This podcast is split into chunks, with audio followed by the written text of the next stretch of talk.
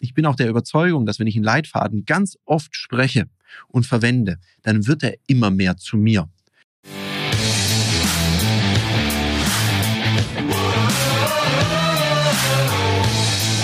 Herzlich willkommen bei dem Podcast Die Sales Couch Exzellenz im Vertrieb mit Tarek Abodela. In diesem Podcast teile ich mit dir meine Learnings aus den letzten 20 Jahren Unternehmertum und knapp 30 Jahren Vertrieb. Herzlich willkommen bei einer weiteren Folge von der Sales Couch. Und diesmal haben wir ein spannendes Thema. Heute spreche ich mit dir darüber, warum ein Leitfaden für dich Sinn ergibt, auch wenn du denkst, ich bin der volle Freestyler. Das Thema habe ich relativ oft in meinen Seminaren, wenn es um das Thema Leitfäden geht. Man kann für unterschiedliche Dinge Leitfäden haben, für die Telefonakquise oder auch beispielsweise für das Thema Umgang mit Widerstand. Und dann höre ich ganz oft, ja, aber ich möchte ja authentisch bleiben. Da frage ich mich immer, ist denn Authentizität, ist das denn ein Qualitätsmerkmal? Das sagt ja erstmal nur aus, dass ich bin, wie ich bin. Mein Sein kann ja auch total erfolglos sein. Wenn das mein Ziel ist, wunderbar. Auf der anderen Seite habe ich als Mensch unglaublich viel Handlungsvariabilität. Also ich werde doch nur deswegen nicht eine andere Person, weil ich eine andere Art von Leitfaden verwende. Das ist, glaube ich, so ein Irrglaube. Und ich bin auch der Überzeugung, dass wenn ich einen Leitfaden ganz oft spreche und verwende, dann wird er immer mehr zu mir.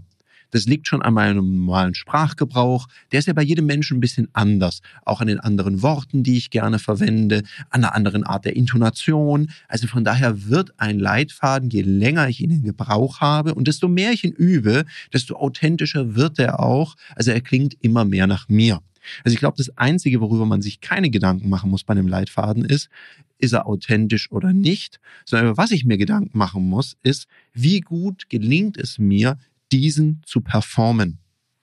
Und sag mal das Beispiel, was ich bringe, weil die Leute dann manchmal sagen, ja, das klingt ja so ein bisschen vorgelesen, wenn ich das mache. Ja klar, wenn du deinen Leitfaden abliest, klingt er vorgelesen. Und ich bemühe mich hier gerne des Beispiels einer Schauspielerin oder eines Schauspielers. Die lesen, also stellt euch mal vor, jemand liest seine Rolle vor. Wie langweilig wären denn die ganzen Kinofilme? Die Schauspieler und Schauspielerinnen, die performen ihre Rolle. Und genau das Gleiche empfehle ich dir auch für deinen Leitfaden. Perform ihn, trainier ihn. Eine ganz gute Übung, die du direkt für dich umsetzen kannst, wenn du so einen Leitfaden hast, ist, dass du den so schnell sprichst, wie du kannst. Also richtig runterknallst. Laut sprechen, nicht schnell lesen, das hilft dir überhaupt nicht, sondern ganz laut vorlesen und zwar so schnell du kannst. Und dann irgendwann mal geht's vom Vorlesen ins Auswendigkönnen und das Vollgas. Wenn das klappt, kannst du die Geschwindigkeit wieder rausdrehen und dann sitzt der auch. Und du merkst auch beim Schnellsprechen unmittelbar, bei welchen Worten kommst du in Stolpern und welche gehen dir ganz leicht über die Zunge. Bei den Worten, bei denen du in Stolpern kommst, da kannst du überlegen, hm, wie könnte ich die alternativ ausdrücken? Und jetzt noch was, ganz wichtig, das werde ich ständig gefragt. Wenn du Dialekt sprichst, dann sprich auch in deinem Verkaufsgespräch Dialekt mit der kleinen Einschränkung. Es kommt immer ein bisschen drauf an, an welcher Stelle du da unterwegs bist, wenn du in einer Region unterwegs bist, wo der Dialekt was Regionales hat und auch sehr sympathisch wirkt, dann mach das unbedingt. Wenn du natürlich in einer Region unterwegs bist, wo dein Dialekt nur so semi-gut verstanden wird, dann solltest du dich anpassen deiner Zielgruppe und den Dialekt ein bisschen zurücknehmen, weil was hilft dir der tollste Leitfaden, wenn man dich nicht versteht? Und ansonsten bitte jetzt nicht versuchen, nur weil die Trainerin der Trainer dir einen Leitfaden auf Hochdeutsch präsentiert, den dann auch auf Hochdeutsch zu machen. Passt den an deinen Sprechduktus an. Das hilft dir dann auch sehr, dass er schneller nach dir klingt. Das andere ist, was ich auch oft gefragt werde, ja, ich bin mir manchmal unsicher, eher so Leitfaden oder eher so Bauchgefühl, ich bin ja eher so der Freestyler. Das ist ein Irrglaube. Ich glaube einfach nicht daran, dass jemand da wirklich freestylert. Weil ganz oft machen wir ja auch sowas wie Call Listenings. Das heißt, wir hören uns Telefonate von Verkäufern und Verkäuferinnen an. Und wenn ich so eine Weile bei einer Verkäuferin oder bei einem Verkäufer saß, dann kann ich deren ihre Floskeln locker mitsprechen und könnte auch so einen Leitfaden aufschreiben, weil oft, nur weil der nicht auf dem Papier steht, heißt es ja nicht, dass jemand kein vertriebliches Vorgehen im Kopf hat. Natürlich gibt es da einen Leitfaden. Und ich finde es eine sehr smarte Idee, seinen Leitfaden mal auf Papier zu bringen. Warum? Wir haben früher sehr gerne, und ich mache das heute noch, mit unterschiedlichen Versionen von Leitfäden gearbeitet. Also, jetzt nehmen wir mal an, wir machen irgendeine Kampagne. Dann ist es der Leitfaden Kampagne XY Version 1.0. Und dann läuft es ganz gut und dann habe ich eine Idee, die ich auch mal ausprobieren möchte. Die hat immer noch was mit der Kampagne zu tun, ist auch noch nah an dem alten Leitfaden dran. Also mache ich Version 1.1. Und wenn ich eine weitere Idee habe, Version 1.2. So, und jetzt ist ganz wichtig. Ich finde ja Verkaufsmathematik. Das heißt, ich tracke natürlich meinen Erfolg.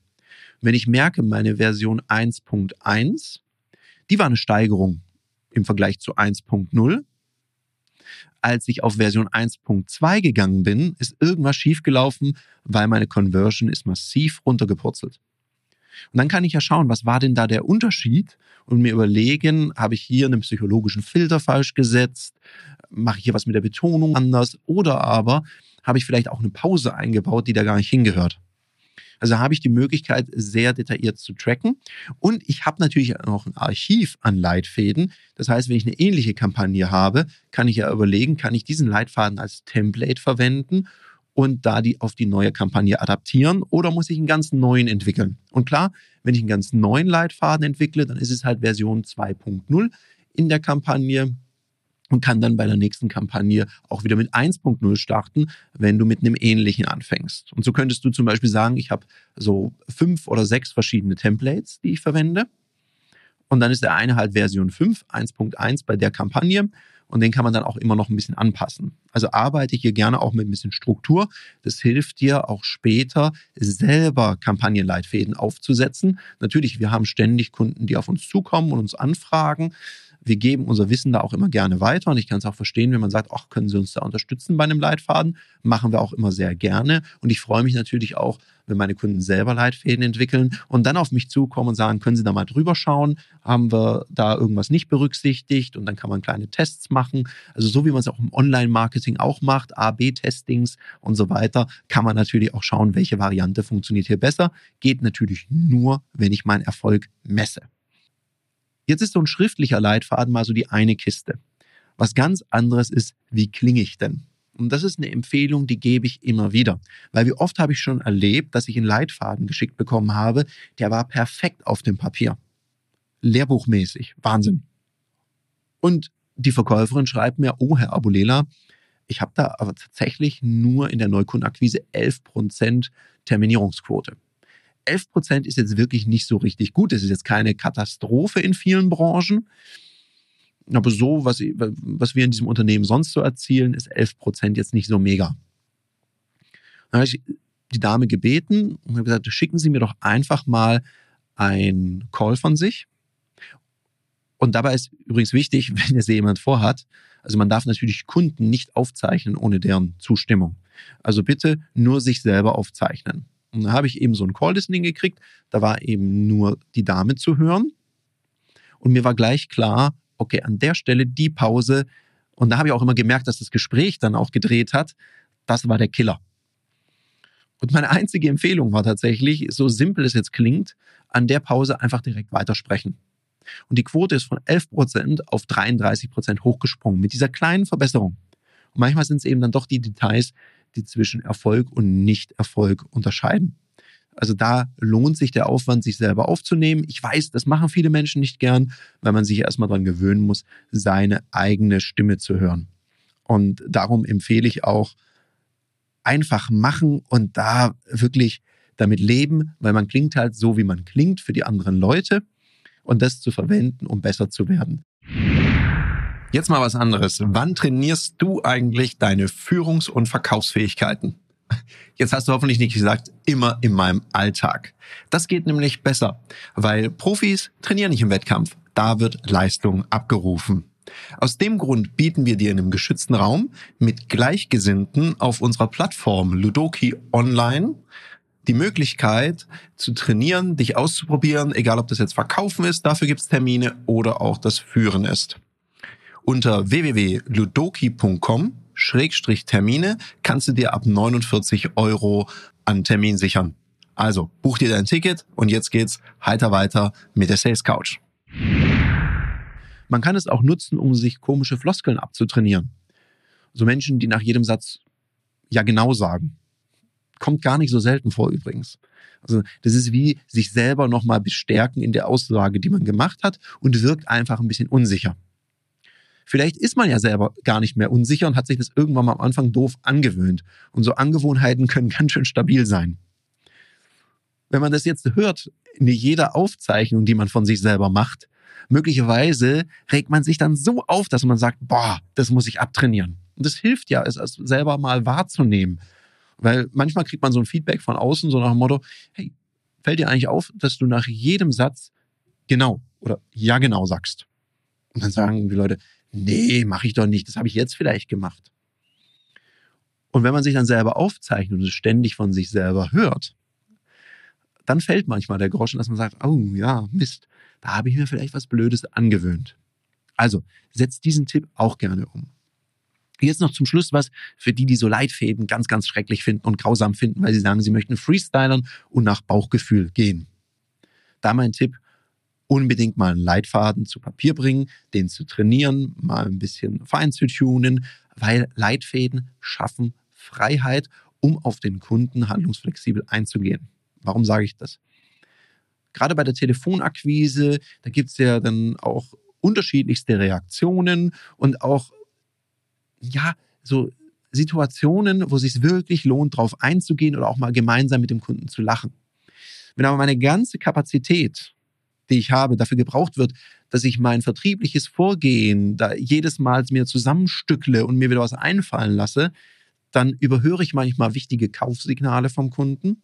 Und wenn, im Gegensatz dazu, wenn ich total sicher bin in dem, was ich tue, dann habe ich mehr Kapazität, um genau auf meinen Kunden, meine Kundin einzugehen und das zu verwerten, was mir gegeben wird oder auch beim Umgang mit Widerstand in einer Einwandbehandlung. Da ist ja auch gut, weil so kreativ sind unsere Kundinnen nicht mit ihren Einwänden.